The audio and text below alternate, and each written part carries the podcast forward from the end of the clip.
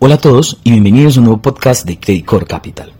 Durante la semana pasada experimentamos nuevamente una importante volatilidad en los mercados financieros internacionales.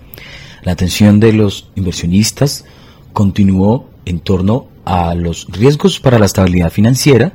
derivada de algunos temores sobre ciertos bancos en Estados Unidos y en Europa, así como la respuesta de las autoridades a, estas, eh, a estos temores y cómo esto podría cambiar las perspectivas para el manejo de la política monetaria en importantes bancos centrales como la Fed y el Banco Central Europeo.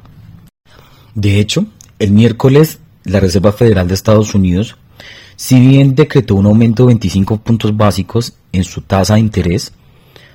hasta ubicarla en un rango entre 4,75 y 5%, la gran noticia fue que el dot plot, que es el mapa que muestra las opiniones de los participantes del Consejo de Gobierno, apunta a que en la mediana las tasas de interés se mantendrían estables en 5.1% para este año. Esto es un cambio importante en las perspectivas de ajuste eh, de las condiciones financieras y que fue asumida en gran parte por el mercado como una reacción a estos eventos de estabilidad financiera que iniciaron a principios de este mes con la quiebra de Silicon Valley en Estados Unidos.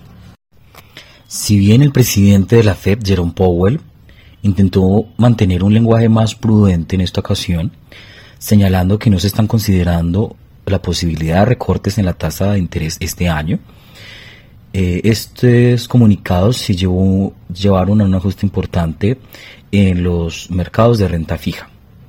De hecho, el rendimiento del bono del Tesoro a dos años de Estados Unidos retrocedió 82 puntos básicos la semana pasada hasta situarse en 3.77%. Asimismo, en la referencia de 10 años retrocedió 32 puntos básicos hasta el 3.37%. Más aún,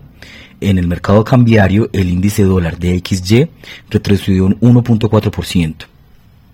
Dicho esto, mientras las bolsas en la eurozona cayeron un 2.3% y en el Reino Unido un 4.4%, se experimentó una valorización importante en el mercado de renta fija, lo que demuestra que si bien las autoridades han intentado entregar el mensaje de que el sistema bancario en Estados Unidos es estructuralmente sólido y que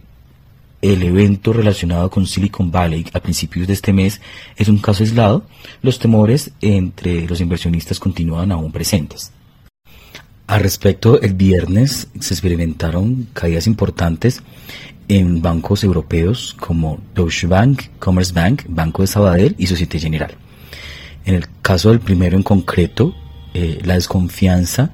se hizo explícita cuando el Deutsche Bank anunció un plan de recompra de deuda en la cual canjearía anticipadamente algunas de sus notas con vencimiento 2028. Aunque esto suele ser una decisión tomada como una señal positiva en tiempos normales, en estos momentos de ansiedad de los mercados eh, genera en cierta medida eh, en los inversionistas una inquietud sobre qué perspectivas de debilidad pueden haber también en otros emisores del sistema bancario al otro lado del Atlántico. En esta medida, eh, la desconfianza sobre la estructura de apalancamiento entre los emisores que componen este sector sigue siendo una fuente de inquietud que nos llevará a continuar monitoreando el ajuste en este sector, pese a que han habido jornadas en donde hay signos de estabilización. Dicho esto, hay que destacar que el viernes, tras los comentarios de Janet Yellen, directora del Tesoro de Estados Unidos, eh, en torno a la solidez del sistema financiero y la disposición para tomar medidas adicionales para proteger los depósitos de los clientes de los bancos, de ser necesario, llevó a que el índice bursátil SP 500 avanzara el viernes 0.9% y que en la semana cerrará con una ganancia del 2.8%. Con todo, al inicio de esta semana,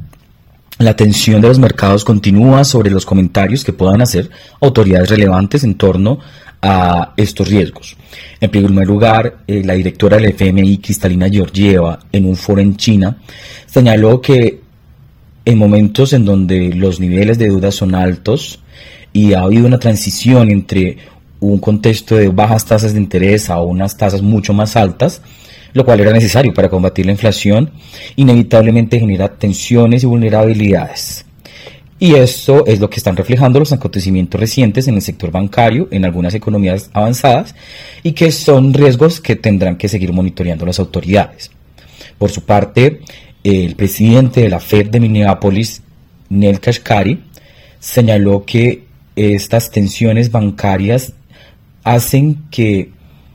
haya una contracción generalizada del crédito y esa contracción generalizada del crédito desacelera la economía y hace que, en el caso por lo menos de Estados Unidos, se esté mucho más cerca de una recesión. Este escenario es algo que están vigilando entonces los responsables de la política monetaria sentados en la Reserva Federal y que en esta medida eh, no está totalmente decantado cuál será el escenario eh, de tasas de interés o de inyección de liquidez